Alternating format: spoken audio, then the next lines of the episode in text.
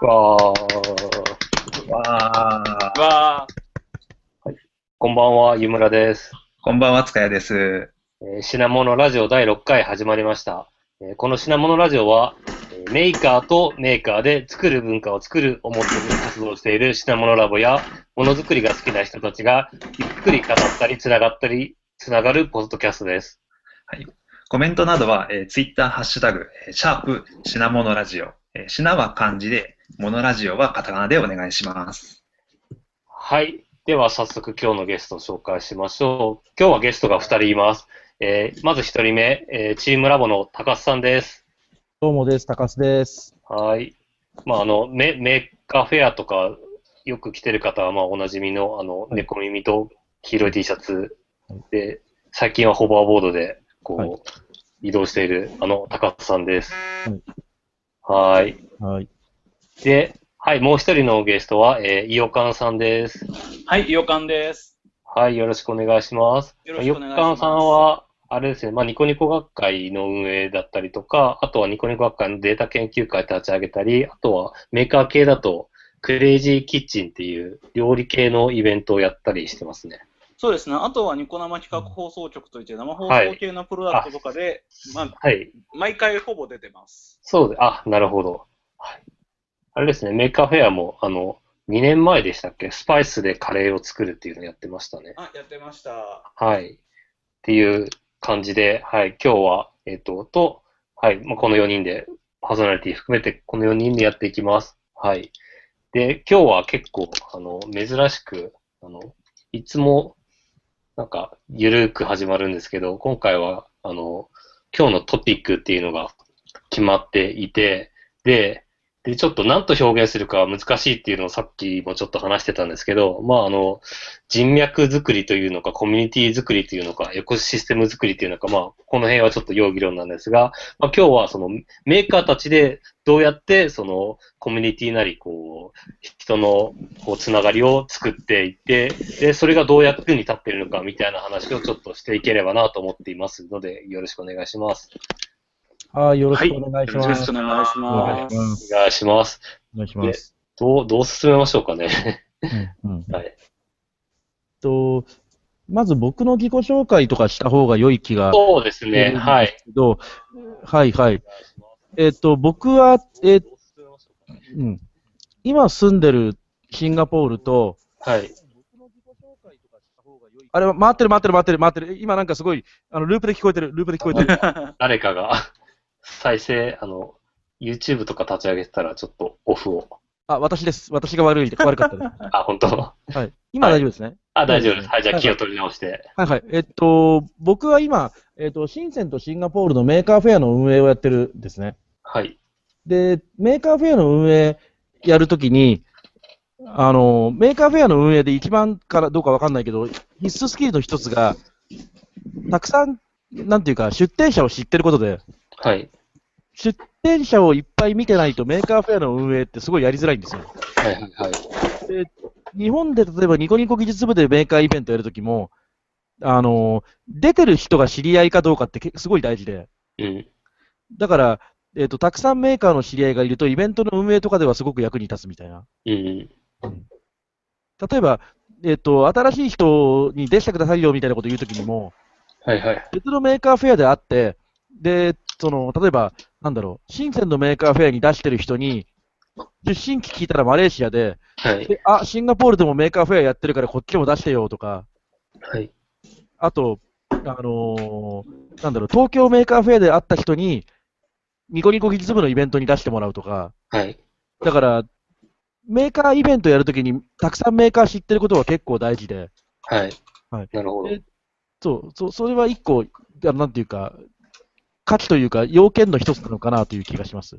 なるほど。高須さんってその、メーカーフェアっていつ頃から出てたんですか？えっ、とね、し見に行ったのは、はい。MTM02、2009年、多摩美かなんかが最初で、はい。で、出展は MTM04、2010年東工大かな？はい。東工大1回目が最初ですね。あ、なるほど。あれですよね。チームラボメイク部で出してましたよね。はい。で、その時はチームラボの人たちによるチームラボのためのメイク部だったので、はい。えっと、単純な興味でメーカーの友達はたくさんできたけど、はい。なんか役に立つみたいなことはあんまりなくて、はい。でも、2009年にそういえば、えっと、チームラボ電子工作祭りっていう、メーカーが集まってプレゼンをし合うみたいなイベントをやったことがあって、はい。その時は友達がいっぱいいたことはすごく助かりましたね。なるほど。で、海外のメーカーフェアなんかやり出したのは2003年ぐらいの、はいシンガポール行ってからですね。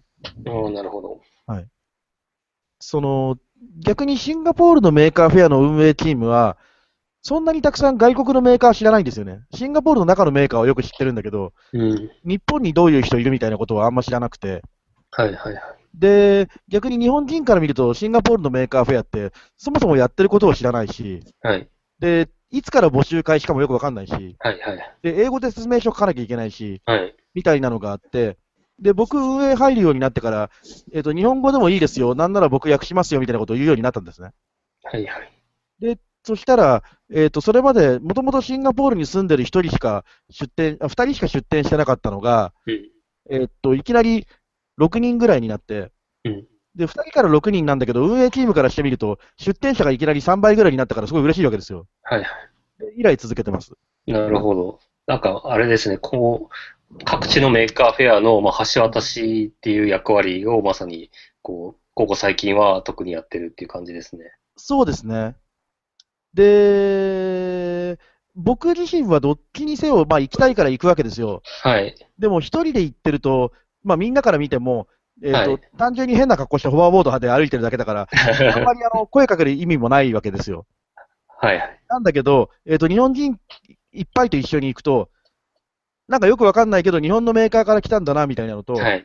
あと、じゃあ自分たちが東京メーカーフェア出るときにも手伝ってくれるのかなとか、はい。そういう意味でなんか何かしらお役に立てるじゃないですか？そうですね。で、そうなると、えっ、と、多分今度の8月の東京メーカーフェアにも、はい。出出店はないと思うんだけど、何人か遊びに来るんですよ、多分。はい。そのだから一人、もともと友達、です高須が東京にいるから、はい。えっ、と、ついでに行こうかなみたいな。はい。僕のタイムライン見て8月に東京でメーカーフェアやるんだって知った外人とかいたりするから、はい。み、みたいな感じで、はいえっ、と、一人で行くより、あの、楽しさの度合いが上がるんですよね。いや、本当それそうだなと思ってて、僕もあの、2010、あれ、2013年かなメーカーフェア、ベイエリア、そう、ベイエリア、あの、2013年と14年2回行ったんですけど、はい。2013年は、あの、ただ見に行くだけで、はい。しかも、あの、出店、あの、しただ見に行くだけで、えっと、他の知り合いとかも全然しいない状態で、本当にはいはい。一人旅ではい。行って、まあ、それもそれで楽しかったんですけど、えっと、まあ、その次の年は出して、で、品物ラボとして出してたんで、こう、知り合いの日本人もいっぱいいたし、あとは終わった後に、こう、日本人とか、うん。あとは、当時、あの、た田中吉香さんが、その、ベイエリアに、あの、そうですよね、そうですよね。そうしてたんで、あ、して、ちょうど終わった頃だったんで、あの、うん。スタンフォードとか、こう、いろいろ案内してもらったりできて、あの、全然、うん。この同じ場所に行ったのに、すごい違う体験もできて、しかも、あの、仲間も多くて、それは、やっぱり、あの、一人で行くとは全然違うなと思いましたね。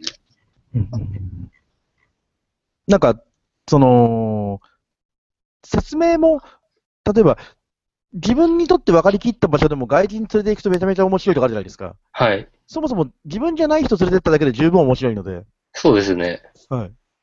確かに。やっぱりあの、まあ、メーカーフェアとかのイベントって結構あの、作品出すのも大事なんですけど、交流するっていうのが結構大事で、で、こう、メーカーフェアでなんかたまたま近くにいた人と仲良くなって次別のイベント出したりとかがあったりして、そういうのはやっぱイベントならではなのかなと思いますね。そうですね。そうですねただ、僕、メイクフェア毎回出てるんですけど、友達できないんですよ。おなるほど。みな結構メイクフェア東京の場合だと、終わった後に飲み会とかもあったりして参加はしてるんですけど、はい意外に話すことがなくて、ああ、なるほど。あのお互いの作品を知らないので、わかる。わかる。時間ないっていうのがまず一つと、そう。あと、やっぱりきっかけ、なかなか、あの、まあ、普通に、あの、作品見に行くとかはすると、することはあると思うんですけど、なかなかそうですね、深い、なんか、きっかけ作りみたいなのがあったりなかったりですよね。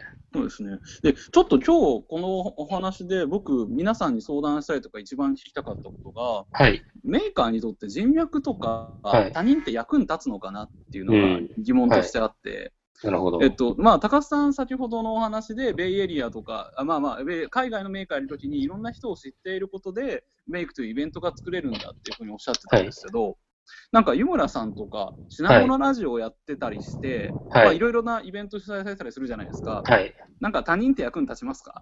他人は役に立ちますね。立ちますね。どんなことが嬉しいですか？なんでしょうね。うーん。まあ、多分、イベントに出してるのの目的の一つが、まあ楽しいからとか、あとはこう、自分の作品を見て自己承認欲求が得られるとかだと思うんですけど、そうですね。はい。で、えっ、と、そういう時に、なんでしょう。あ、でも、あの、まあ、さっきの高須さんの話と被るんですけど、やっぱり一人で出してたら、あんまり、こう、面白くないんですけど、まあ、メーカーフェアで、こう、まあ、メーカーフェアとか、あとは NT、ニコテックとかでこう出してると、まあ、あの、長い時間、こう、同じ空間でいるんで、まあ、曲がりなりにもなんか、こう、同じ空気を共有した仲みたいな、ちょっと仲間感が生まれて、うんうんうん。で、まあ、あの、そこで声かけなくても、多分お互いツイッターアカウントとか認識するぐらいの中にはなってて、うんうんうん。で、また次別のイベントに行った時になんか話すと、あ、この前のイベント出てましたよね、みたいな感じで、こう、明示的なコネクションはできなくても、なんか、こう、暗黙的なコネクションができるのかなっていうのはちょっとありますね。うんうんうんうんうんうん。なんかそこから発展することってあるんですか、えっと、例えば、ちょっとあの、まあ、珍しい例かもしれないですけど、僕、あの、2013年に、えっと、メーカーフェア東京で、あの、パーソナルコスモスという地球儀を出してたんですけど、はいはい。その時に、えっと、結構宇宙系のブースのセッションが一箇所に固められてて、うんうんうん。で同じようなブースにハクト、あの、月のローバー作ってるハクトさんとか、うん。あとは、まあハクトさんは前から知り合いだったんですけど、えっと、両隣がですね、えっと、片方が、えっと、気球を上げてる、あの、成層圏に気球を上げてる気球オルグさんっていう人たちで、もう一方の隣側が、えっと、宇宙エレベーター作ってる、えっと、まあチーム奥沢っていう、まあ、社会人、社会人なのになんか趣味で宇宙エレベーターの上り下りするやつを作ってるっていう、人たちなんですけど、実は、えっ、と、この時、この二、この二チームはし完全に初対面で、このメーカーフェアで隣だったから、あのー知り合えたんですね。で、まあ、多分あの、イヨカンとか高須さんはもうご存知かと思うんですけど、その後にニコニコ学会で宇宙研究会っていうのをやって、その時に、えっ、と、そのメーカーフェアで知り合った両隣の人たちに声かけて、で、セッションやって、で、その後、ニコニコ学会の本番、本番っていうか、その、シンポジウムの方でも宇宙セッションをやって、っていうつながりができたんで、まあ、これは結構偶然、ゆ偶然というか、その、レアケースかとは思うんですけど、まあ、あのうん、うんうんうん。メイクで知り合った人たちが、その宇宙っていうコミュニティの別のつながりができて、で、実際にイベントも生まれて、で、さらにその宇宙研究会の方で、またいろんな人が知り合ってみたいな、こう、いい循環が生まれたなと思ってます。うんうんうんうんなんかご自身の作品発表というか研究というかに関しては、どうですか？他人って役に立ちます？そうですね。そうですね。まあ、多分、作るのはいろんなタイプの人がいて、僕は結構一回やったら、あの、すぐ次の作品作っちゃうタイプなんで、はいはいはい。なんですが、多分、あの、結構長く続けてる人もいたりして、長く続けてる人は、まあ意見もらえて良いのかなっていう気はしますね。うーん。はいなんかその湯村さんとかだと大今大学院にも行ってらっしゃる、そうですね、はい。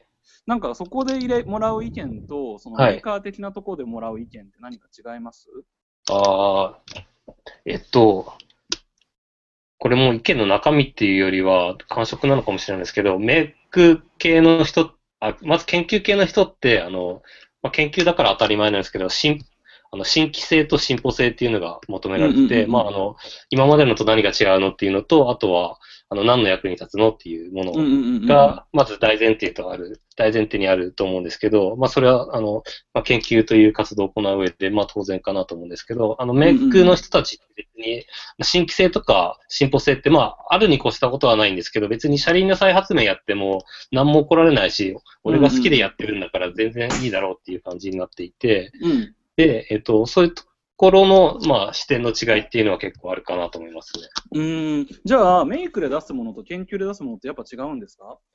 そうですね。えっと、そうですね。なるほど、なるほど。はい。そうですね。違いますね。うー。うんんなんかそのメイクでやっていると研究の方がはかどったりすることってあるんですか？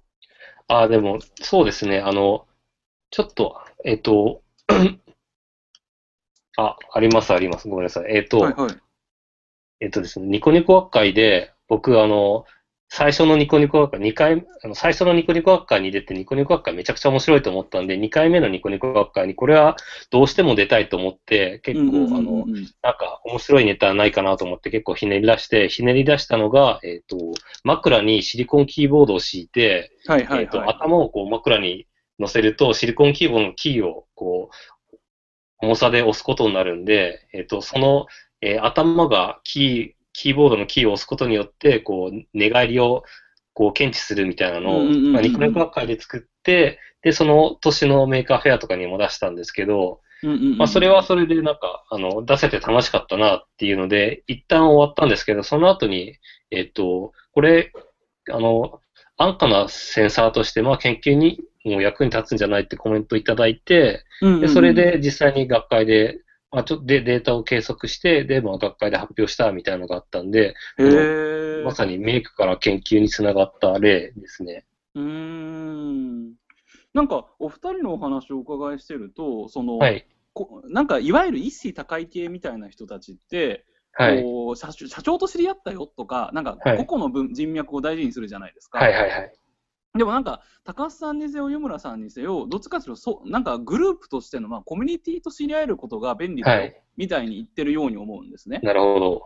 まあ、なんか例えば、井村さんの話だと、研究コミュニティとメイクコミュニティは別で、それぞれのお客さんに向けてものを作ってるんだよとか、なんか、そのメイクコミュニティの中でも、一つのグループを切り出すと別のコミュニティになって新しい価値が生まれるよとか、はい。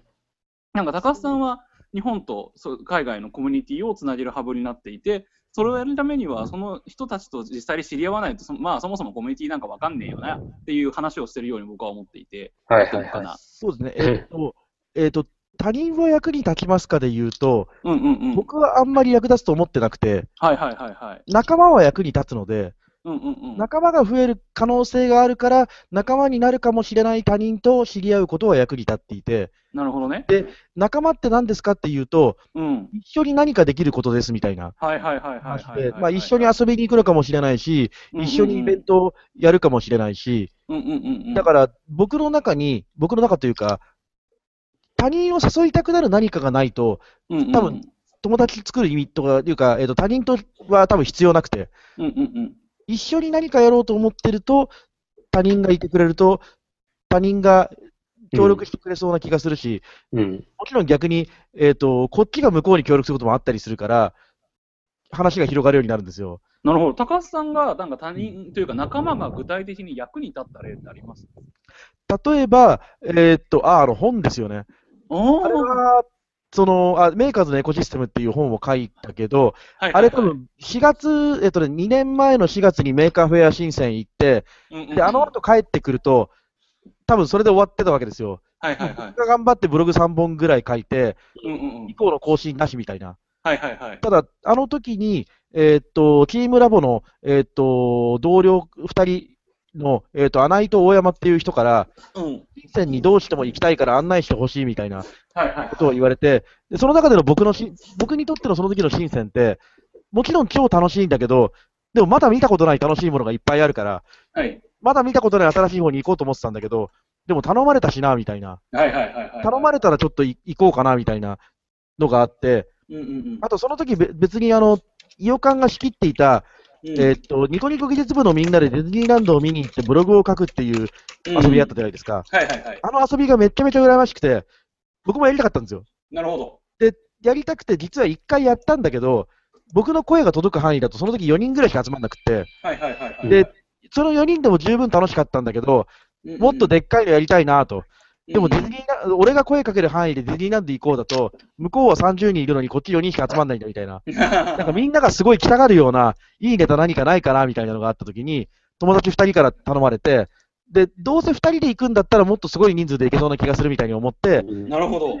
その、みんなで深センに行こうみたいな。はいはいはいはいはい。で、あれは、えっ、と、その時は伊予館も参加したし、うんうんうんそのシリ P だったり、山形博さんだったり、えっ、と、ネタがないと絶対一緒に遊んでくんなそうな人がはいはいはい。参加してくれて、で、あの時20人で深セン回ったらめちゃめちゃ面白くないですか？はいはい、そうですね。で、あれであの時みんなブログ書いて、で、あのブログは、えっ、と、僕自身が深センに超詳しくなる一員でもあって、はいはいはい。その、その部分の知識がもらえるわけだから。はいはいはいはい。で、あれ結局、あの時ブログ書いた人たちって今でも仲良しじゃないですか。うんうんうんあの時のメンバーでブログ書いてない人って、実は結構コミュニティから抜けてて、うん。はいはいはいはいはい。あの、あれ誰だっけみたいな話になってて、ブログ書いてるとお互いあのブログ読んだよねみたいなところから、ある程度関係が広がって、で、そうすると、ブログ読んだ人がさらに、次申請行くのはいつですかみたいな話になって、うんうんうんで、結果として4回行ってるので、うんうん。で、集まると本になるみたいな。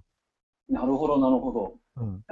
あれはだから、多分、あれで結構みんなすごい量の労働をしてるんだけど、うんうんうん。まずその、プロの作家が微量な大量の原稿を、ただでネットに公開してるわけだから、うんうんうんうん。あのリソースはすごく、なんていうか、価値が、お金がつくリソースなんだけど、ただで提供されてるわけじゃないですか。うんうんうんうん。であの、それでも、えっ、と、んなんてちょお金関係ないや。えちょっと待ってね。ちょっと待ってね。ちょっと待ってね。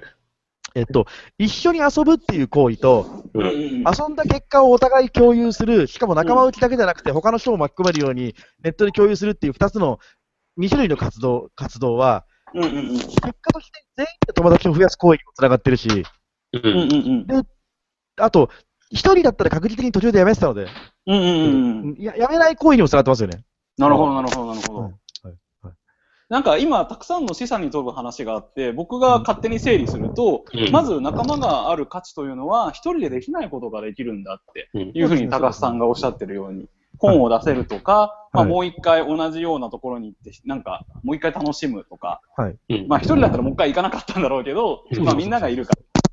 そうそうそう。でそしてその最初の話に戻ると、仲間というのは、うん。その一緒に何かできるやつだっていうふうに高橋さんがおっしゃってたんですけど、その時にブログを一緒に書くみたいに、一緒に何かをすると逆説的に仲間にもなるっていうふうにおっしゃってるように思えて、いや、僕がそう最初に感じていたメイクサイメイクフェア東京で仲間ができないんだ。その出店をしてて、飲み会をしてても、なかなか友達ができない。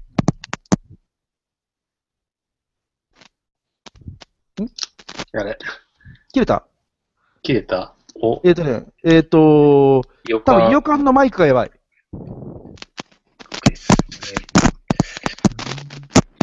なんか音は来てるんだけど、高須の声って聞こえます？あ、聞こえます。高須さんはい聞こえてま。す。ユーダの声は？聞こえた。あ、聞こえました。はい。聞こえた。早くしてますね。その前がね、えっ、とね、メーカーフェアで一緒に出しててもうぐらいから聞こえてない。そう、出してても、友達ができない。そうう、んのは一緒にアウトプットしてないからなのかなって話をお伺いしながら思ったんですよねで。しょうね。だから、だからメーカーフェア東京やった後に、例えばだけど、10人でも15人でもいいんだけど、例えばメーカーフェア東京を出してた中から、えっ、と、うんうんうんなんだろう。なんか、なんか、えっ、と、なんか面白そうなテーマ決めて、うんうんうん。なんだろう、例えば、えっ、と、出してた中で女の子だけ集めて飲みましょうよとか、その女子 女子グループが。あと、手芸やってる人だけが、手芸だけで集めて一回なんかやりましょうよとか、そうですね。乗り物作ってる人が集まって、乗り物のやはいはいはい。つやりましょうよとかやると、多分、いきなり友達が増えるんですよ、多分。そうですあーね。宇宙の例とかはまさにそうですね。そうですね。さっきあの。そうですね。あ、なるほどな。うんなんだろう、そその、イベント一発で密な関係になるのってなかなか難しいんですけど、少なくともなんか、次に何かあるときに声はすごくかけやすくなると思うんで、全くの初対面よりは。うんうんうん。そこが結構、こういう大大規模なイベントだと、メーカーフェアみたいなイベントだと、うんうん。次のアクションがしやすくなるっていうのが結構大事なのかなと、うん本当に知り、なんか顔見、しうんきっかけというか、うん知るだけみたいなのがまず大事で。うん。う実際、ん。えっと、僕とイヨカン知り合ったのは多分その、第2回のメーカーフェアの時から会うは会ってて、そうそうそうそうそう。あ、なるほど。それから2012年ぐらいにニコニコ学会立ち上がるまでの3年間は、うん。なんとなく遊びに行くといるんだけど、うん別にそんなに仲も良くなくて、そうそうそう。悪くはないんだけど、はい、でもなるほど。よく会う他人に過ぎなくて、はいはいはい。はいはいはいああ、わかりますニコニコ。学会一緒にやるとか、うん。あと一番仲良くなったら一緒に新鮮に行ったからで、うん。そう。そうですよね。すると、そうそうそうそうそうそう。うんうんうんうん。そうそうそうそう。多分ね、一緒に何かやるって大事なんですよ。なるほど、なるほど、なるほど。確かに。うんそのなんか、しかもできれば、うんできればお互い得することができるといいんだけど、うんうんうん。なんかそのうんうん100%奉仕して終わりじゃなくて。うんうんうんうんうんうん。なるほどね。なんか一緒に何かやるで、今まで出たのって、こう、発表をする、そのイベントを作って発表するっていうのが湯村さんの中心になってると思うんですけど、はい。で、あとなんか一緒に行ってブログを書くっていう例もあったんですけど、うんえっとねなんか他に一緒にやる方法あります？ブログよりも旅行、ブログというか旅行ですね。ああ、旅行だけで大丈夫？うんとね、えっ、とね、えっ、とね、旅行というか、まあ、旅行っていうか、まあ、半分研修みたいな感じ。うん、でも、ブログ書かない人は仲良くならないって言ったじゃないですか。えっ、とね、名、深センの場合は、タッチポイントがそれなくなっちゃうから、うーん。その、4年、最初に行ったのも3年前じゃないですか。はいはいはい。3年前に1回一緒に、えっ、と、旅行しましただと、その後が続かなすぎて、うんうんうん。その、その後も定期的にイベントやってるとかだとまだもうちょいあるような気がする。うーん、なるほどね。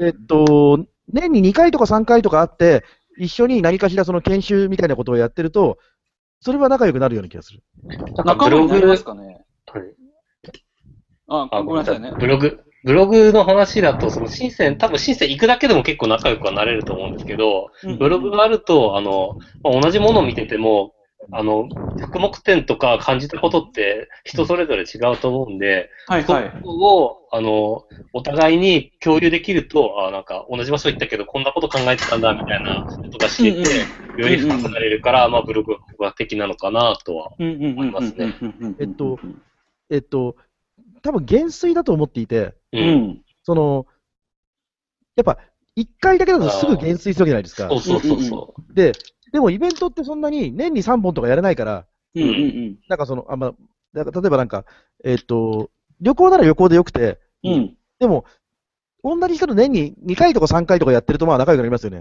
うん。相手のブログ読んでなくても。う。うん。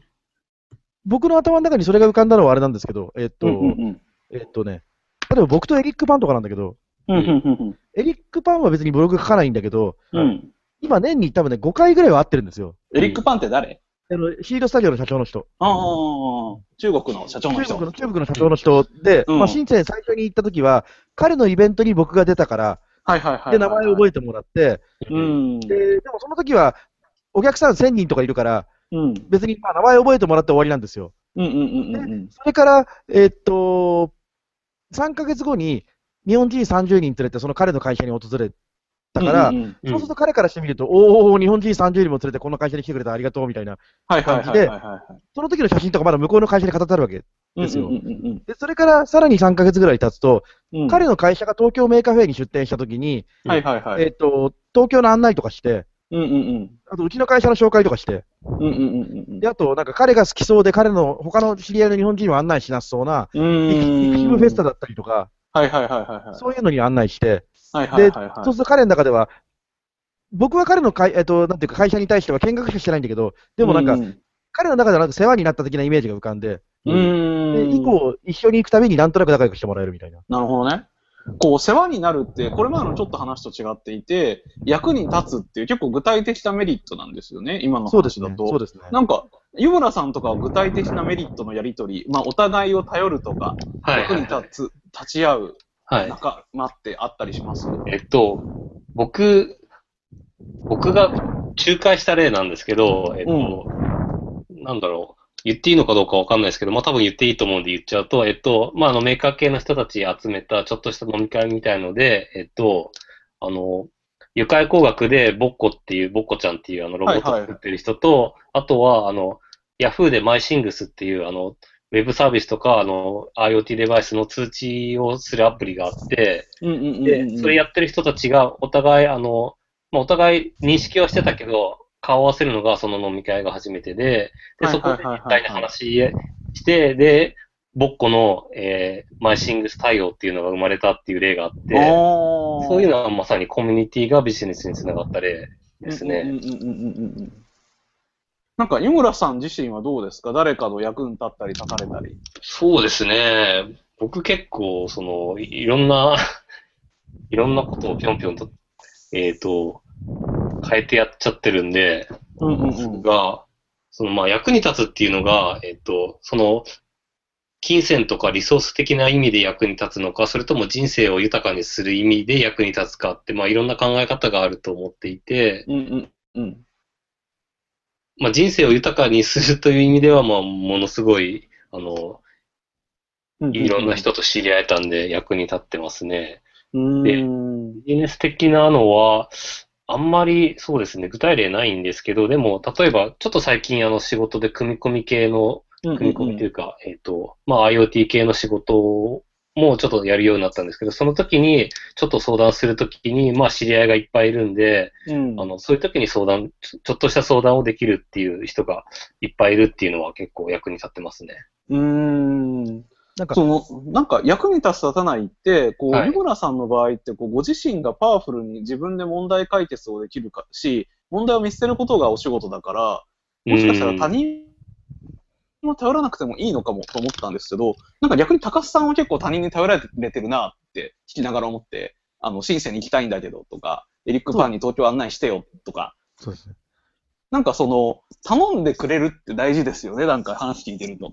そうですね。その、た、頼んでくれることまで行くところが、うん頼んでくれるところまで行くと多分人脈って勝手に広がるんですよ。そうですね。多分うんうんうんうんそこまでに行くために、えっ、と、多分その、ある程度のボリュームがいるし、うんうんうんうんはい。ボリュームがいるし、あと多分誰と仲良くなるかみたいなのも多分大事なんだと思います。うんうんうんあと、その人が何ができるか分かりやすくないとダメですよね。そう。で、あそのために、そのためにブログとかがいるんですよ。ああ。ブログでもいいし、作品でもいいんだけど、う。うんうんうん。でもそそそれ見ると、何が楽しいとかわかるじゃないですか。はいはいはいはいはい。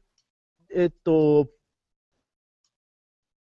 えっと、なるべくなら他の人にできないことが、できないけど俺にはできるみたいなことをやった方が。楽しいし、バリューも上がるから、そうするとなんか、エリックバーの周りだと、秋葉原の案内とかする人は周りにいっぱいいそうな気がしたけど。ピクシブフェスタ連れてく人はいなそうな気がしたので。ピクシブフェスタ連れてこうかなとか。あと、キーマラブのオフィス案内できるのはまあ俺しかいないから、その周りのコミュニティだと。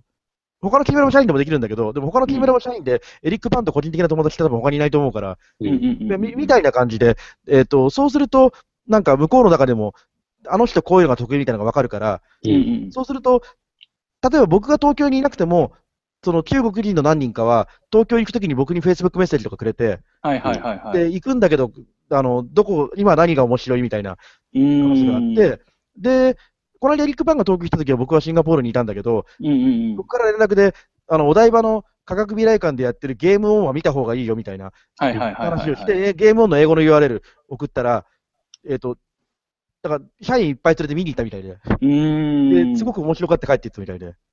ああ。なんか役に立つと役割ができるんですね。そうですね。そうですうね。そうです。ね。役割ができることは、そうですね。役割できて頼まれ事するようになると、あんまり意識しなくても、なんていうか、広がってはいく気がします。うーん。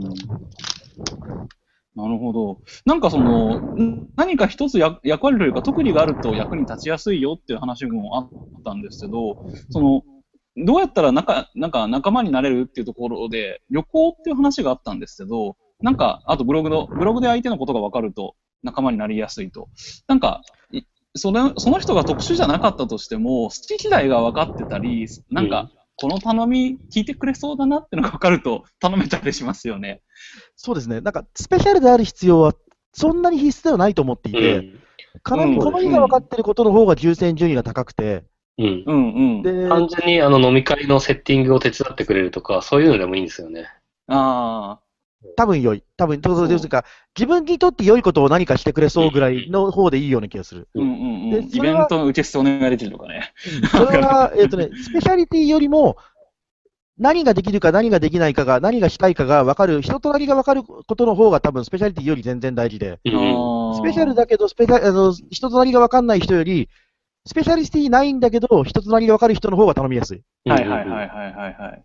心理学でよく自己開示ができるのと友達ができるって言いますもんね。おで、その人となりの中には、まあなんていうか、暇とかそういうのも含まれて、うんうんうんうん。そうそうそう、あ頼んだら聞いてくれるなみたいな。うんうんうんなんか3回ぐらい頼んで全部忙しいって断られるともう頼まないじゃないですか？なるーほど。うんあ、じゃあよ暇に見える方が友達ができる。暇というか、暇、暇っていうか、腰が軽いですよね。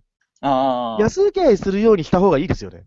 多分。うんうんうんうんなんか最近ですねワーク軽いとかそんな感じ。そうそうそう。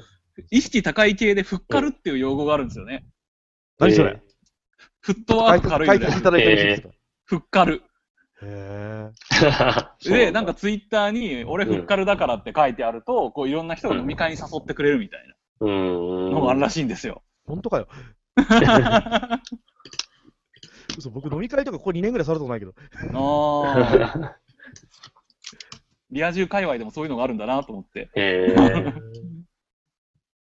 だから、役割見えるのいいですよね。最近だったから、うんいきなり Facebook とかで審査のし質問してくる人がいるから、そういうのがあると、ああ、なるほど、そういうキャラクターと思われてるんだな、みたいに思えて、はいはいはいはいはいそれは良いことですよね、多分ね。うんうんうん中国行くとなんかいろんな会社が物くれたりするしね。うん。はいはいはい。確かに。その、なんで、なんで物くれるかっていうと、えっ、と、要は、僕が日本語で何かしらブログ的なことを書いてメディアに載せることを彼らは知ってて、うんうんうん。で、そうすると、そのなんか新製品出したんだけど、その、ブログ書いてくれないみたいな。はいはいはいはいはいはい。でそうすると、なんていうか、発売前だから、うんうんうんうんうん。僕が見たら絶対独占レポートだから、まあ、あの書きたいし、うんうんうん。あと僕自身がそういうの触ってブログ書くの好きだし、うんうんうんうん。だから、あの、まあ、おたまあ、みんなハッピーですよね。うんうんうんうん。だからな、なるべくみんなハッピーになれた方がいいですよね。うんうんうんうん。だから、なんとなくそこでやってあげてますよみたいなのが来ると、多分一斉に人が引くと思うんですよ。うんはいはいはいはいはい。いや、なんか僕、今知り合いで、ひたすら焼肉に行くのが趣味の男がいて、やばい。ほう。あの、ものすごい高くて、なんかなかなか予約ができないところに通い詰めて、いつでも予約できるようになり、特権で、えなんか週に2、3回焼肉に行っているんですけど、そうするといろんな人が、あの店ちょっと行きたいんだけどっていうふうに言うようー、に なるほど。ますます毎日焼肉に行く、焼肉スパイラルに陥ってるんですけど、はいはいはいはいで実は僕はキンプリという映画に通い詰めていて、うん。あ、やってますね、やってますね。はい。いろんな人にキンプリはいいぞっていう風に誘いまくっていった結果、ちょっとキンプリ行きたいんだけどって言われるようになったんですよ。ほなんかそういう風に一つのことが好きって言い続けていう。うん。いくと、なんかそういう風にね、お俺はブログ書くよみたいな役割ができたりしますね。なるほど。そうですね。なんか品物ラジオとかもそういう面もあるんじゃないですか？そうですね。品物ラジオは、なんでやってるかっていうと、まあ、あの、僕が今石川県に住んでて東京とちょっと遠かったんで、東京とかでやってるイベント情報欲しいなっていうのがまず一つと、なるほど。はい。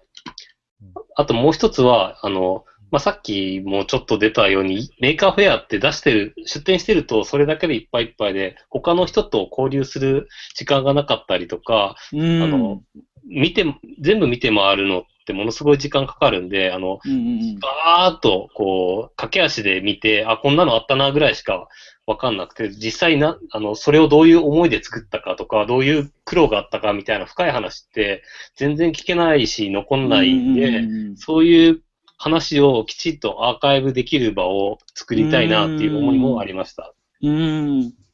なん、どうですか？やってみて。結構何回もやってますよね、これも結構そうですね。今6回目ですね。う。はい。うん。やってみていかがでした？やってみて、ただやっぱり毎回1時間ぐらいだと話足りないなっていうのがあるんで、はいもっと長く続けて、同じ人に2回3回出てもらって、こう、ちゃんと深いところまで聞けるといいかなとは思いますね。うんうんうんうんうんうんなるほラジオってどうですか？なんか僕、基本的に、はい。えっと、オンラインのみのコミュニティって、はい。うんその手の仲間作る意味ではほぼ役に立たないと思ってて、どな。あ、なるほどど。で、フィジカルでや品物ラらないとダメダメな気がしてるんだけど、ああ、なるほど。品物ラジオの場合は、うん。そもそも品物ラボっていう、その、うん。ソニーで、あの、はいはい。2ヶ月に1回やってるイベントがあって、オフラインコミュニティが先で、うん。その後に、まあ、この、ちょっとスピンオフ版的な感じでやってるんで、で、聞いてる人も多分品物ラボに来てる人は、今のところ品物ラボに来てる人ばっかりだと思うんで、まあ、そういう意味では、いい相互補完はできてるのかなと思います。うーん。ラジオをやですよね。おうおううんラジオやってリアルになんか影響とかありました？う今のとこは、あんまりないかな。ーん。。はいい。まあ、ただ、ポッドキャストとかで結構、10何位とかに結構上位の方に来てるんで、まあ、えー多分品物ラボを知らなかった人も、ちょっとは聞いてくれてるんじゃないかなと思いますね。うーん。なんかそのリアルの保管としてのオンラインってすっごく意味があると思っていて、はいはい。うんうんうん。会うのは半年に1回とかでも多分いいんですよ。うん年に1回イベントですとかでも。うん。なんかでも、なんか、オンラインで繋がってると、1年に1回しか会わない人って永遠に初めましてだけ言ってて終わるので。ああ、はいはいはい。うんうんあれですね、名刺、異業種交流会で名刺交換だけしてみたいな感じですね。うんうんうんそうなんですよね。オンラインでやるのに何がいいのか。まあ、今までだとブログとラジオっていうのが上がってきましたね。うん。まあでもな、な、な、なんなんでもいいとは思うんですけどね。うんうんうんうんうん。個人的なおすすめは Facebook。特に相手が、相手が外人だと。まあ、物理的にね。外外人だと Facebook。あとその。なんていうか、Facebook 以外だと、あの、リアルと繋がんないんですよ。うんはいはいはい。ハンドルだけ死ぬほど有名になってるんだけど、誰だかわかんないみたいな。うんはいはいはいはいはい。うん。なんか、高須さんはツイッターとフェイスブックどう使われてるんですか？えーとですね、Twitter は正直、使ってないに近いと思っていて。一応使ってるんだけど、一応使ってるんだけど、まあメインは Facebook で、うん。うん、メインは Facebook ですね。Facebook と、えっ、とね、順番で言うとね、なくなったら困るのが、うん。1番が Facebook、2番が WeChat、うん。3番がインスタみたいな感じ。おへえ。あインスタやってるんですね。うん。Facebook は相手が日本人の場合だけみたいな感じ。うん。なるほど。うん。なるほど。ツイッター、ツイッター、ツイッター。ツイッターは相手が日本人の場合だけって感じ。ツイッター日本人使ってないもん、ほとんど。あ、もう海外じゃ使ってないんですね。使ってないっていうと言い過ぎだけど、うん。例えば、Facebook だと、えっと、うんとね、まあそうですね、でも外人で、僕のツイッターチェックしてる外人あんまりいないけど、僕の Facebook チェックしてる外人はいっぱいいるもん。そもそもツイッタうー、日本語、母国語でしか書かないと母国の人しか読まないですよね。うん、で、両英語、日本語で両方書くには短すぎるし、うん、そう。うんあとね、英語で140文字って短すぎて、うん。何も書けないんですよ、ーん。大体。確かに。うん、なるほどね。湯村さんなんか使い分けてます？そうですね。僕は、えっと、一応ツイッターがメインなつもりで、えっと、ウォールに投稿とかするのは実は、ほ、ほぼ全部ツイッターからあの自動転送してるやつだけですね。うーん。で、とはいえ Facebook ってやっぱグループとかがあるんで、うん。そう、Facebook グループはやっぱりコミュニティの、あの、生成にすごく有用で、えっと、自分の家をハックするおうちハックっていうあのコミュニティをやってるんですけど、そこは一応、あの、まあ、オフラインイベントをたまにやりつつ、その Facebook グループで情報交換するっていうのが、えっと、メインになってますね。なので、ツイッターって、あの、コミュニティ機能が全くなくて、ハッシュタグは、あの、イベントで、なんかログ取るにはいいんですけど、全う然コミュニティ的な要素がないんで、コミュニティって考えると今は Facebook 一択ですね。うーん。Slack とか使ってるグループとかもありますけど、うん、やっぱり、まあ、あの、全員エンジニアなコミュニティだとそれでもいいかもしれないんですけど、うんうんうん。まあ現状だとなかなかそうじゃない人も入ってくるとすると、まあ今の2016年においては Facebook 一択になっちゃいますよね。うーん。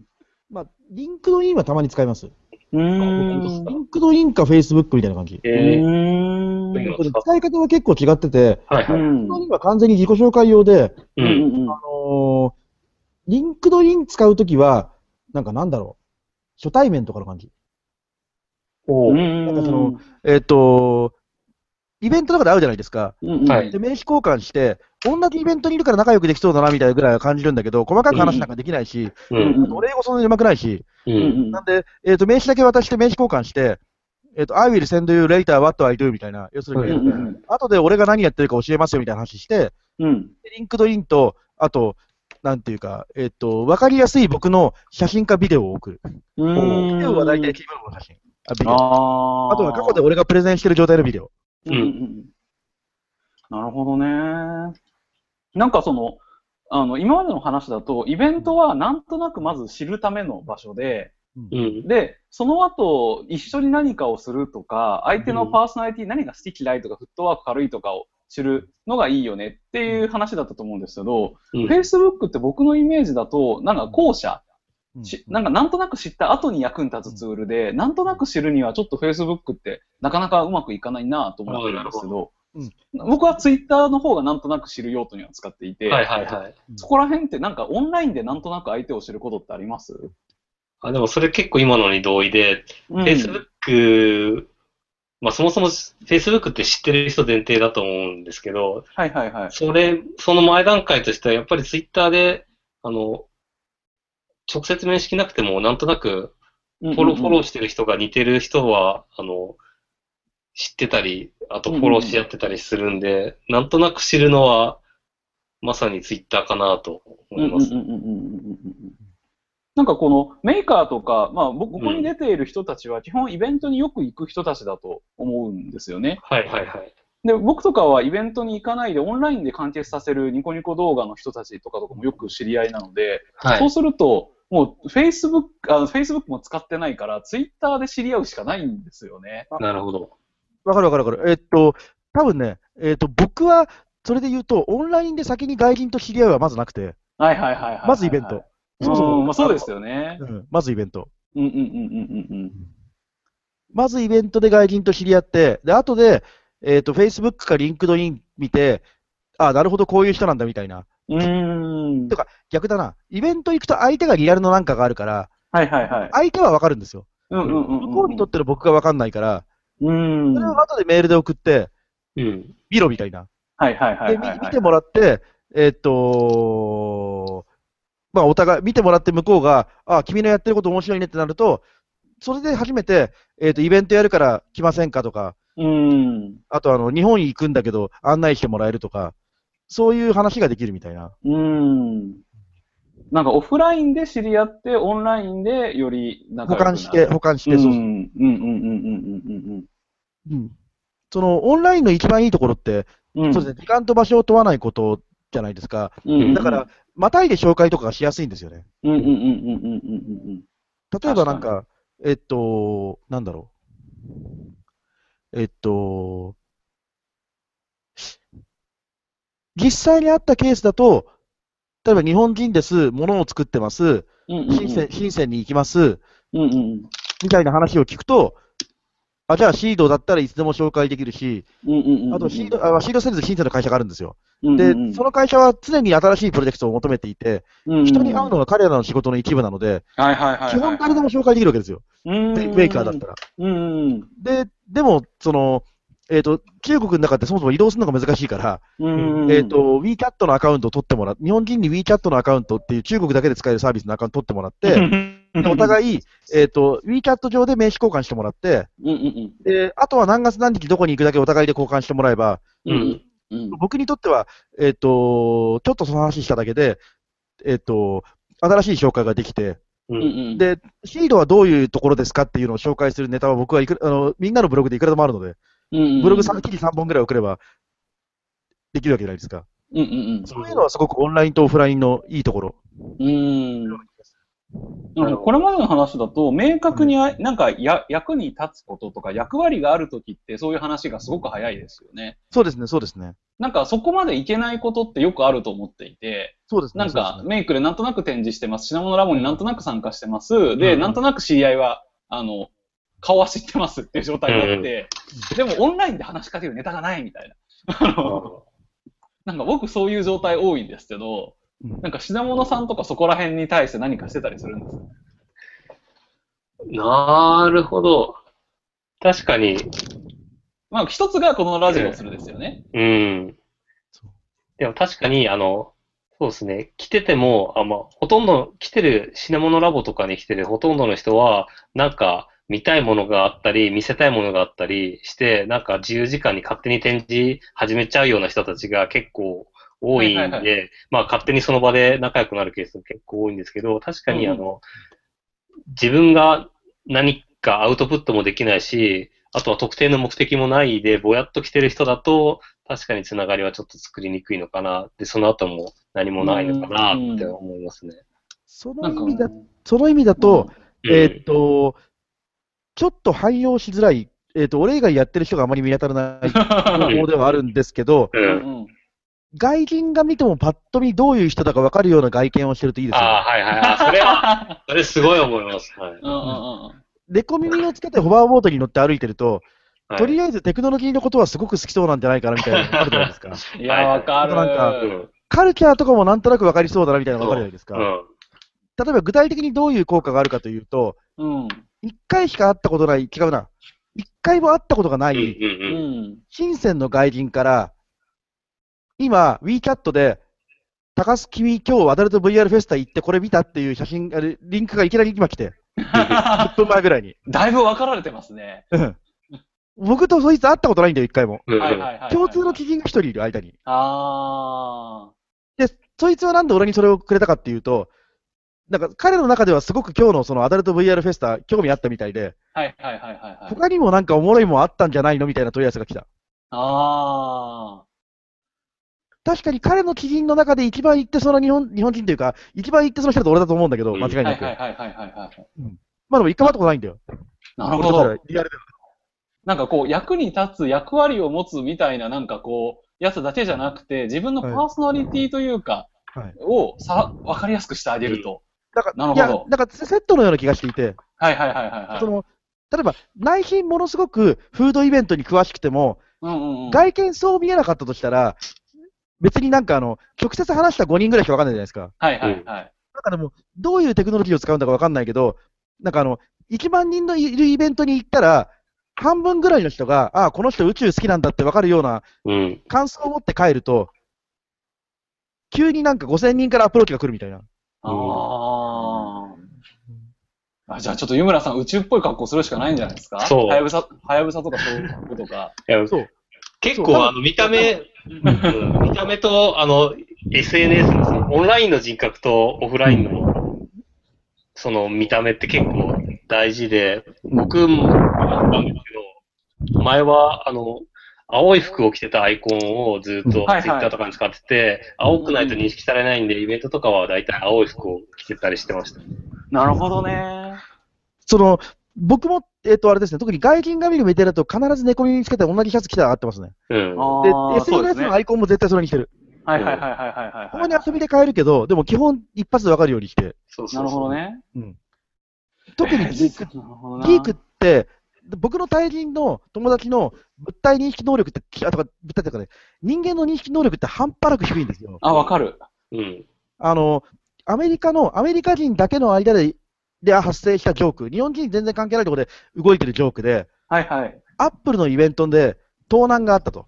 はいはいはいはい。で、犯人っぽい人の、えー、とモンタージュ写真が出回ったんだけど、誰も答えられなくって、で、でも全員が全員、えー、と確かデジカメの型番は何で、ラップトップは、えーとまあえー、とシンクパッドの X1 のみたいなことを全員覚えていたことがあって、ものはなるほど100%覚えるんだけど、人全く覚えないんですよ。うんうんそれそれがあるので、なんかあのそれこそ着ぐるみ着てるぐらいの勢いで見やすくないと覚えてくんないみたいな。そうそうそう。落合陽一みたいな格好してないと、なかなかはいはい実施されないあのクラスですね。あのクラス。うん。そう。ち、ちなみになんです。あ、すいません、つけやです。はい。あの、ちなみになんですけれども、はい。あの、品モノラボで確かにその、デモを見ていて、まあちょっと友達ができなくて帰っちゃうみたいなこととか、確かにそういうのもあるのかなと思うんですけれども、うんうんあのうん何度かですね、 Maker Faire 東京向けに、向けてアイディアソン、ミニアイディアソンみたいなことをやっていて。で、まあ、例えばその、そういうところで、こういうことやりたいんだけど、やり方わかんないんですよね、みたいなのを相談してもらって、そこで、例えばその顔見知りぐらいの人が、いや、これってこうやればできるんだよ、みたいなことをアドバイスをもらって、まあ自分でやっていう人もいるだろうし、いや、ちょっと一緒にやってもらえませんか？みたいな話とかもあったりとかして、まあ、そういうのをきっかけで、その、まあ、同じ、その、目標を持って、まあ、例えばイベントに出ようとか、うん。そういうのはなんかチーム作りみたいなこととかも今やっていたりとかするので、あまあ、そういうなんかハッカソンとかアイデアソンとかっていうのは結構その仲間作りっていうのにかけてはかなり有用なんじゃないかなとう思っていん。ます。といううまくいってます同じことや、同じことやりますからね。うんうんうん。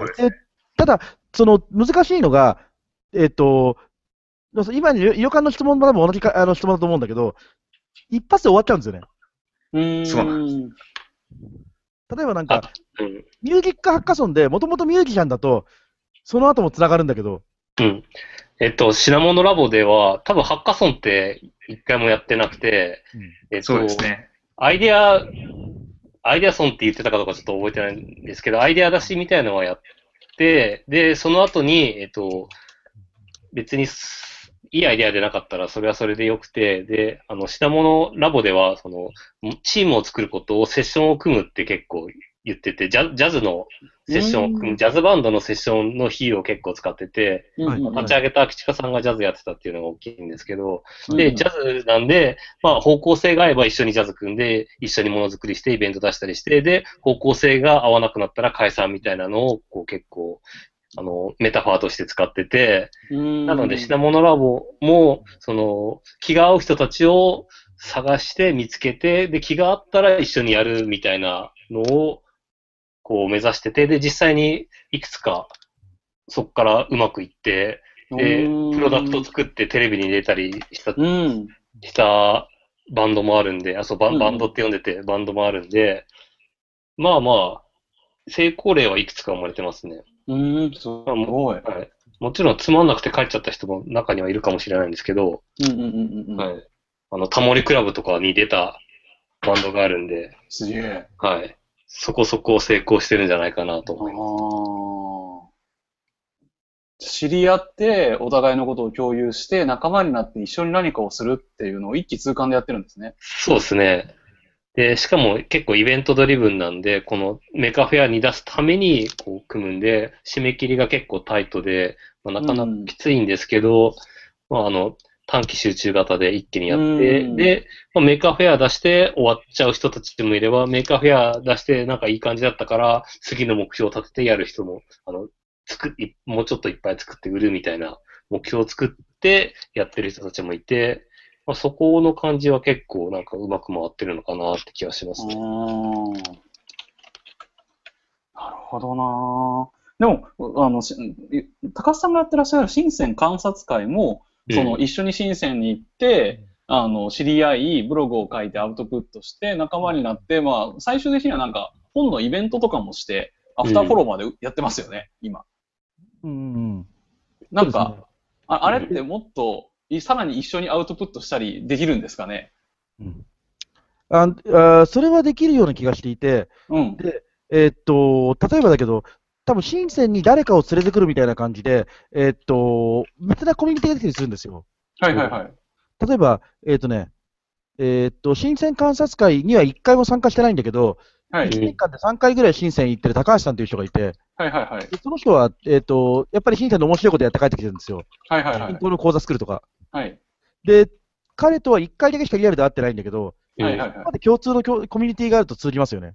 うんうんうんで、それはなんかやっぱりキャラが立った方がいいし、うん。うんうんうん。で、いろんなところで俺はこれやってますって見見えた方がいいし、うんうんうん。で、そうすると輪が、ひえっとね、だんだん大きくなっていくと思っていて、うんうんうんでうん。でもそれは時間もかかるし、時間って結局、時間とか量ですよね。密度をかける長さみたいな。うんうんうん。だから、その意味では、なんていうか、あんまりその、この裏技を身につけると人脈が一気に広がるみたいなことはあんまなくて、うんうん同じことを長いこと続けていろんな人を巻き込んでると続きますみたいな。うん。うーん。確か。に。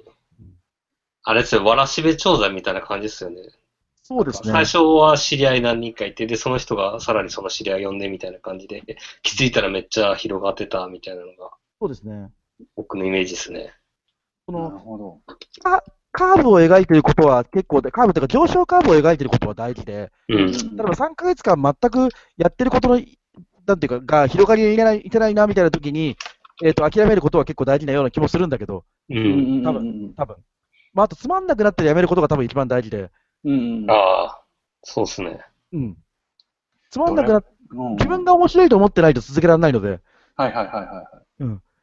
そう、つまんなくなったらやめることが結構大事なんだけど、でも、あんまり何でもやめちゃうと、やっぱ続かないので、はいはいはいはい。あの、なるべくいろんな人が喜べる間にいろんな企画を考えて進め続けるみたいなことが、はいはいはい。大事な気がします。う。うんん。ででき、僕の場合は、あとあれですね、多分その、イオカンとか湯村さんが見えてるのと、うん同じぐらいのサイズか、もうちょいでかいサイズのコミュニティが外側にあるんですよ、日本の。ので僕にとっては今一番それがでかいエンジンだったりしますね。うん。うん。てか、そう、なんか、こう、今日この話する前に思ったのが、えっと、コミュニティって言ってますけど、多分、高須さんのコミュニティ、高須さんが、こう、なんだろう、作り上げてるコミュニティって、一般的なコミュニティとちょっと違うのかなって気がしていて、でそはちょっとした方がいいかもしれない。そうそう、なんか、イオカンうんが、クレイジーキッチンみたいなのやったり、僕がおうちハック同好会っていうのをやったり、なんか、ある目的に対してう、ん。それをこう、興味持った人たちが集まるっていうのが割と一般的なコミュニティなのかなと思って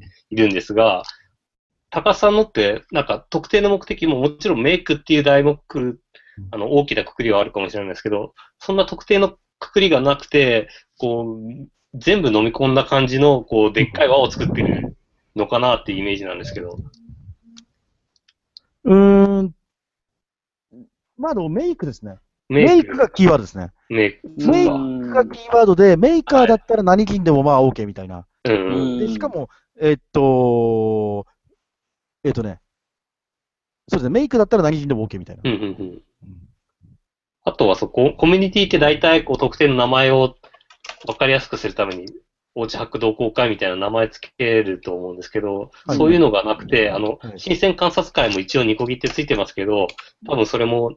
ニコギというよりは、まあ、あの、高須さんの知り合いとその知り合いみたいな感じうん。だと思いますし、なんかその辺が結構、なんか、そのい今までのコミュニティからより一歩進んだ形なのかなとはちょっと思ってます。うん。なんかそのシナモラボも無目的、無目的というか、はい。あの、特定狭い用途じゃないメーカーのコミュニティだと思うんですけど、それと高須さんのは違う？品物ラボは一応品、品物ラボの品って品川の品で、はい。一応、まあソニーとか国与とか品川にある会社の人たちが中心となってっていうのがあるんで、こう、うん物理的なロケーションの縛りがうんうんあるっていう意味では、まあちょっと狭いのかなと思いますね。あうん。それで言うとね、僕の場合ね、複数のコミュニティを同時に動かし、えっ、と、進んでるんだと思う。うん。その、日本人向けは、その、深セン観察会じゃないですか。うん。と、あと、えっ、と、 Maker Faire 台北に一緒に出しましょうみたいなのの二つぐらいで多分、うんで、 Maker Faire シンガポールはあくまでメシンガポールのコミュニティとして Maker Faire シンガポールをやってますと。ううんうんん。 Maker Faire 深センは Maker Faire 深センとして深センの人のためにやってますと。うん。うん。だから、まあ、そその3、あとチームラボか。で、4つぐらいの感じ。う。うんメイクの関連のイベントベースのコミュニティがたたくさんあるから、相乗効果で大きなコミュニティに見えると。で、そうですね。で、もう1個あるとしたらそれは外人で、う。うんん。その、外人っていうのは別に日本人じゃない人って意味じゃなくて、自分の国じゃない国で住んでる人ぐらいのイメージで。うんうん例えば、えっと、そういう人同士で仲良くなりやすいんですよ。うん。うん。その、俺とアメリカ人が、チャイナってどうなのよみたいな話とかしてたりするわけですよ。シンセンとかで。うんそれ、それだけで一個共通項ができて、仲良くなりやすくなるじゃないですか。なるほど。うんうん。で、プラスメーカーだと、もう話題とか限られてて、うん。すごく。で、案内した方がいいイベントとかもすごく限られてて。うん。で、そうすると、仲良くなり得る可能性が結構近いというか、もっと言うと、えっ、とね、ちょっと洋館っぽい話で言うと、はいはいはい。友達とか友達って、希少性の分け合いみたいな部分があって、うんうん。あの、同じぐらいのレアさみたいな人の間で仲良くなるような気がしていて、うんうんで、外国に住んでる人間っていうだけでちょっとレアなわけですよ。うん。例えば。僕が日本の中で友達を作ろうと思っても、僕みたいなメーカーすごいいっぱいいるから、うんうんうん。その、あんまりオリジナリティが生まれないというか、なんでわざわざお前と会わなきゃいかんねんみたいな話があるわけですよ。うんうんななんだけど、一回外国行くと、シンガポールに住んでるジャパニーズメーカーってほとんどいないから、はい。うん。なんかあの、ちょっとシンガポール興味あるだけで急にわっと人が寄ってきたりとかうん。で、その今日の、えっ、と、新深センの人間から俺にああコンタクトが来た話も、えっ、と、多分彼のコミュニティの中で、えっ、と、ジャパンのメイク界に一番詳しいのは多分僕なんですよ。間違いないうんだって他の友達みんなアメリカ人なんだから。うんアメリカ人が中国人なんだから。うんうん。でそうすると、利用価値がお互い超生まれるわけじゃないですか。うん。逆に僕はよく深セン行くけど、深センで相談できるアメリカ人とか誰もいないから、うんうん。彼に、まあでも行ったらコーヒーぐらい飲もうよみたいな話するわけじゃないですか。うん。そうそうそうそう。だからね、国境をまたぐのは、能力ない人がコミュニティ作る一個のは道のような気がする。うん。まあ、役に立ちやすくなるところに行くんですね。そうですね。うん。で、そして分かりやすい格好で、まあ、自分のパーソナリティも伝えちゃうと。うんそうですね。うん。例えば、それがどれくらい効果あるかで言うと、えっ、と、また今日のアダルト VLS の話に戻るけど、うんイ。ロカン多分さ、スーパーマリオのあの帽子かか着てるアメリカ人の女性と、はいはい。3人ぐらい欧米人いたの分かるでしょ？はいはいはいはい。あの中の一番でっかい服着た欧米人は、今僕に WeChat で連絡が来てて、おうおう来週シンガポール行って、8月申請にもあ、今度申請に戻るんだけどみたいな話をしてて、うん。で、俺が8月申請行くんだけどみたいな話をしたら、うん、マジですか会いましょうみたいな話をしてて、うん。でこれは繋がってないですか？うんうんうんうん。すごい。それぐらいの頻度で繋がることが結構出てくるんですよ。うん。で、その時僕と彼は多分一緒になんかやることは多分ないんだけど、多分。うんうん。やろうとしたことが違いすぎて。彼は確か、えっ、と、バイブレーター IoT かなんかを作ってる人で、の俺がやろうとしてること。俺がやろうとしてることとは多分全く絡まないんだけど、まあでも申請行ったら会うよね。うんうんうん、で、なんでお前申請にいんのみたいな話とかしてて、うんうん。うん、でどこの工場で作ってんのぐらいは聞くし、うんうん。そしたら工場は行くよね。うん。僕は、僕は工場まで行くと思うのね。うんうんでそうすると、僕と一緒にその工場に行きたい日本人超いっぱいいると思うの。うん。深センに IoT バイブレーターを作ってる工場に見に行こうみたいな。すごく行きたがる人いるよね、多分ね。うんうんうんうん。掛け算ですね。そうそうそうそうそう。うんそうそうそう。なんか、だこんそうですね、オンラインでいつでも捕まるようにしておくのは結構ポイントのような気がします。はいはいはいはいはい。暇そうに見える。今そうに見えるというか、いや、いや、軽に見えるまずまずまずググったら出てくる。はいはいはいはい。あ、ググラビリティが高い。ググったら出てくる、そうじゃないかもしれないけど、アイコン見たらこいつだってわかる。はいはいはいはいはいはい。あとそういう意、味ではアウトプットしてないと分かんないですよね。そうですねブログも引っかかんないし。で、インスタでもい、まあ、まあ、特に相手が外人だと、よっぽど英語上手い人以外は、何も書けないから、うん。Facebook か Instagram にひたすら写真を上げまくるのは結構大事な気がします。うんああ。今日も僕多分、アダルト VR フェスの写真3枚ぐらい上げてます。はいはいはいはいはあと、日本でテスラ乗ったみたいな。い。うんでそれもやっぱりシンガポール人から何人も、いくらいくらいくらっていうレスが3件ぐらいついて、うんうん。うん。あ、すごいシンガポール人らしい質問だな、みたいな。うんうんみんなお金しか聞かないんだ、みたいな。うん。なんかそうそういうのがあったりとかして、写真いろいろ上げるの良いですね。うんうん。だからインスタも使ってます。ななるほど。ね。うん。だって、そんなブログいっぱい、そんなのが英語でいっぱい書けないもの。うん写真写真で上げるとなんかあの、なんだろうね。特に今日のイベントとかすごい、キャッチーでフォトジェニックだから、エロいね。うんみんな気にするもの。うんで、まあ、その、うん。に説明2行ぐらいでいいもの。なんかあの、そうですね。そうですね。うん。なんか風でおっぱいの感触を再現してますみたいな。はいはいはい。のだけを英語で書いて、で、上げると、やっぱあの、なんかリツイートとかされてるもの、なんか中国で。うんうんうんうんうんうんうんなるほどやっぱ分かりやすくしていく、アウトプットしていくのが大事なんですね。まあ、あの、日本国内の話でもやっぱりあの、顔を覚えて、顔というかアカウントというか、まあ、自分を覚えてもらうためには、なんかまあ、さっき言ったブログ書くとかもあるし、結構あの、すごい細かいテクニックだけど結構重要だと思ってるのが、イベントをトゥギャッターでまとめるっていうのがあって、はいはいはいはいはい。あの、トゥギャッターって、あの、高須さんも4日も僕もよくまとめてる方だと思うんだけど、はいはい。あれって慣れたら1分とか2分でできるじゃないですか。はいはいそうですねはいそうですね。で、なんか、なのに、すごい、あの、いろんな人から、こう、あまとめてくれてありがとうございますみたいな感じで感謝されるし、あの、覚え、あの、まあ、この人まとめてるって、あの、アカウントも覚えてもらえるので、なんかそういうところで結構細かく積み重ねていくのも、まあ、割と大事なのかなと思ったりします。はいはいはいはい。はい僕だと津田りよくやってますね。あ、そうですね。うんで僕も結構よくやってて、はい。で、ふふ二人に対して僕から何か言うとしたら、うんなるべくね、遠いところの中に対してアピールした方がうん。効果がでかいんですよ。そうですね。例えば、僕が日本人に向かって東京 Maker Faire の宣伝しても、うん。みんな知ってるからうん意味ないんですよ。そうですね。うんかといって、全然遠いなんか、服大好きコミュニティとかにし紹介しても、うん。共感が得られないわけですよ。う。うんん。なんだけど、その、アメリカ人のメーカー集団、メーカー集団に紹介すると、うん。すげえ引くわけですよ。うん。うん引くわけですよ。うんうんだから、まあ、一番簡単に見つかるコミュニティは外国なんだけど、外国じゃないかもしれないけど、えーっと、遠いところに紹介するといい感じ。うん。うん。そう、東海、うん、遠いところ。うん。結構難しいですね。うん。まあ、一番いいのが多分外国。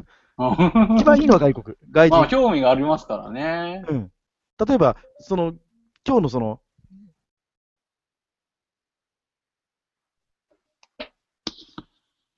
あれ？うん？例え？ば、高橋さん？例えば、例えば、例えば今日で言うと、うんうん。例えば今日で言うと、だからその、えっ、と、その、えっ、と、アダルトベーであった外人いるじゃないですか。で今チャ、チャットが来てて、チャット、今打ちながら話をしてたんだけど、うんうん。結局話したのって、その、8月東京来ないみたいな話したら、 Maker Faire あんだけどみたいな話をしたら、ちょっといいかもみたいな話がしてて、ちなみに君は何をやってるんだろうみたいな話があって、で、チームラボの先に何個か URL を送って。彼ら的に結構興味を引いたらしくて、うんうんうん。えっと、あ、チームラボ8月にお台場でめちゃめちゃでかいイベントやるんだけどみたいな話をしたら、うん。マジかみたいなのが入って、2個あるのかみたいな、ちょっと東京行こうかなみたいな風になるじゃないですか。これ、これで相手が日本人だとどっちも知ってる情報だから、バリューが低いんですよ。うん。うんなるほど。うんだから、その、外人相手に自分のやってることを紹介するのは、結構簡単にファンが増えるいい方法なんじゃないかなと思っていて、うん。うんうんうん。なるほど。多分ね、それは結構ね、あの、一個、なんていうか、あの、えっと、世の中を、世の中をというか、いいか、いいとなんていうか、なんだろうね、少ない労力で大きい成果が得られるような気がする。うん。ハック。うんハック、ハック方法として。うんうん。なるほど。うん。なんか、あれですね、コミュニティ、コミュニティというか、まあ、あの、人とのつながりをはい。生み出す上で結構大事なポイントですね。そうそうそうそう。うで、ん。バリューが上がるというか、東京 Maker Faire の紹介を僕に頼む日本人って誰もいないんだけど、うん。外人なら超多いみたいな。うん。で、あと、深セン Maker Faire の紹介を僕に頼む日本人も超いるみたいなう。ん。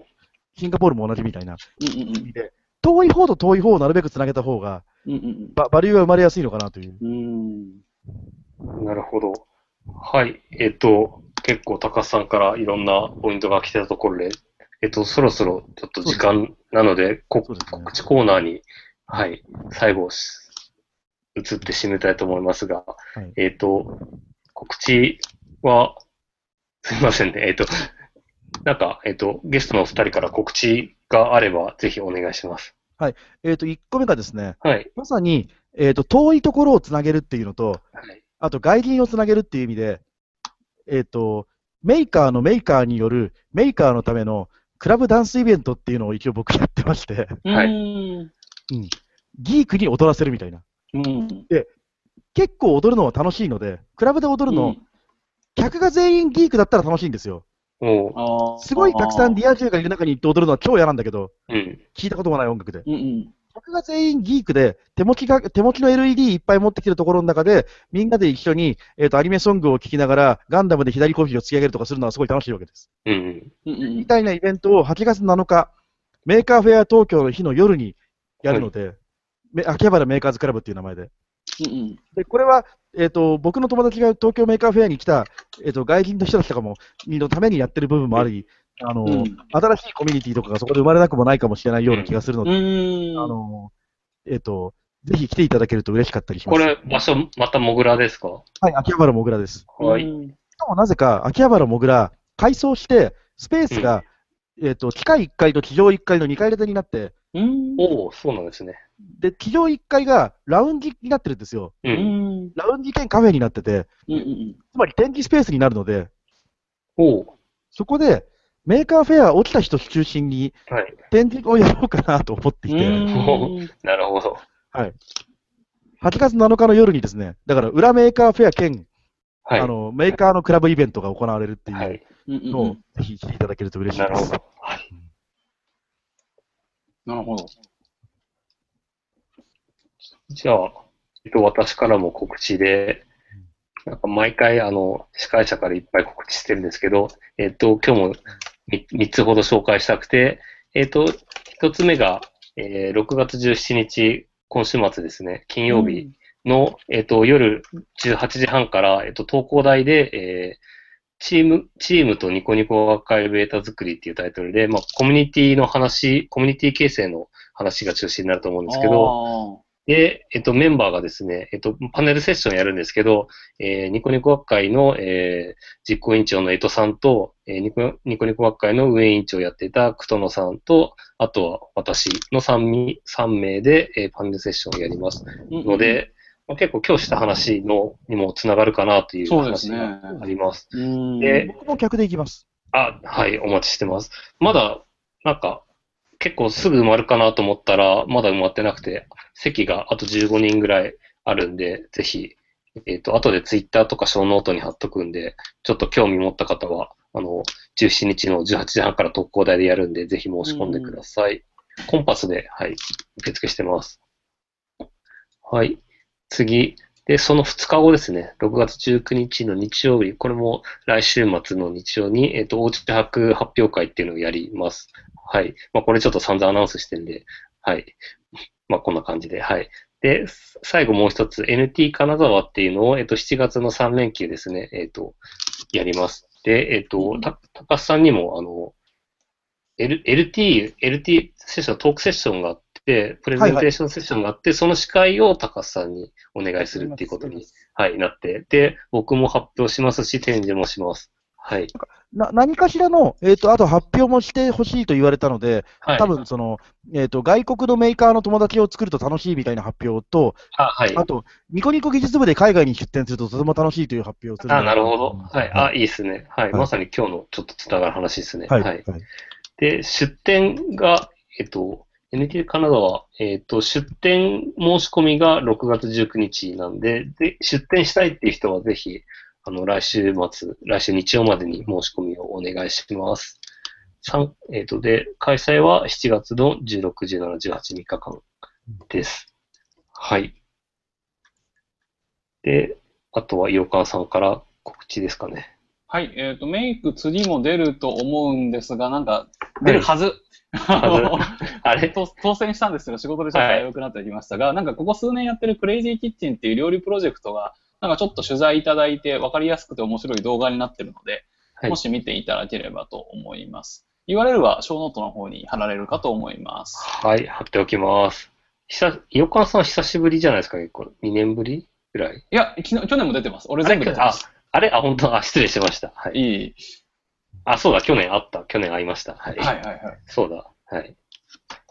はい、僕も出ます。おうちハックで出ます。はい。はい。高須さんは、また。えっ、と、チームラボメイク部として出展します。あ、そうか、そうっすね。はい。チームラボメイク。はい、メイクで会えないけど会いましょう。そうですね。なかなかバラバラに。はい。あと、プレゼンはまだ受かってるかどうかわかんないけど、受かってると信じたい。はい、そう。で、あと、まあ、いろんな外人の案内をしてると思います。はい。はい、また、あれですね、猫耳とホバーボードで結構会場を移動してる感じですね。そうですね。はい。あの、まあ、あ TKS がい。るなとい。う感じで見えると思い。ます。はい。はい。はい。とい。った感じで、今日は、えっ、ー、と、まあ、コミュニティとか、その、うん、なんで、人とのコネクションみたい。な話を取材でお送りしました。はい。はい、どうもありがとうござい。ました。はい。じゃあ、すい。ません。あの、い。つも締めがぐだぐだなんですけど、はい。じゃあ、今日の配信のラジオこれで終わります。はい。ゲストは高須さん、横川さんでした。ありがとうございました。ありがとうございました。ありがとうございました。